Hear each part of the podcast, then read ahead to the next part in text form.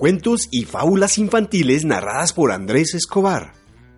El perro en el pajar. Era una tarde soleada y calurosa, que un perro comenzó a buscar un lugar para tomar una siesta. El granero estaba abierto y los bueyes estaban fuera en el campo.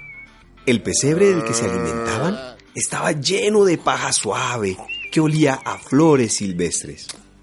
Es el lugar perfecto para dormir, pensó el perro, y saltó sobre la paja y se acomodó.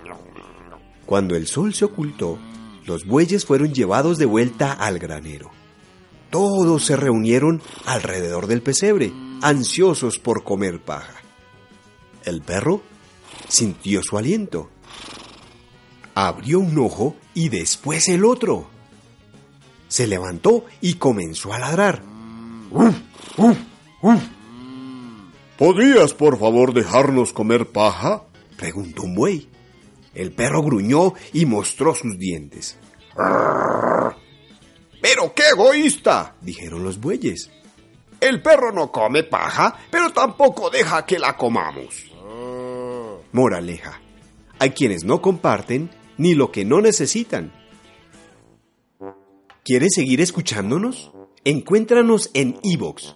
También búscanos en Google como Cuentos Infantiles narrados por Andrés Escobar.